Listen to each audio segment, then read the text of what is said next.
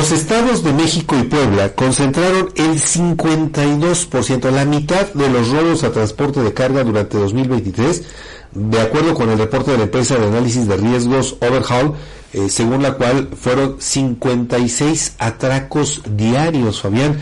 En el caso de la primera entidad, es decir, el Estado de México concentró el 37% de los hurtos, mientras que eh, nuestro vecino Puebla acumuló el 15%. De acuerdo con la evaluación global de riesgos de robo de carga 2023, los puntos críticos de este delito se encuentran en las regiones centro y sureste del país. La mayoría de los eventos ocurrieron en el Estado de México, Puebla, Veracruz, San Luis Potosí y Querétaro. La empresa detalló que 84% de los robos ocurren en días laborables, sobre todo entre martes y jueves, cuando se experimentó el 54% de los atracos.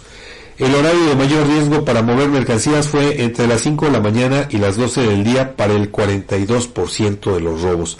La mercancía de mayor robo son alimentos y bebidas debido a que tienen una gran demanda y son fáciles de colocar en los mercados informales. Bueno, pues ahí está otro dato que de alguna u otra manera también eh, le pega a Tlaxcala. En este estudio que hace esta empresa eh, denominada Overhaul, pues no viene el detalle de lo que ocurre en el estado de Tlaxcala, pero por la cercanía y por ser un punto de paso obligado, tanto para Puebla como para la Ciudad de México, pues es obvio que también este tramo que le corresponde a nuestro estado se convierte en uno de los más peligrosos para el transporte de carga.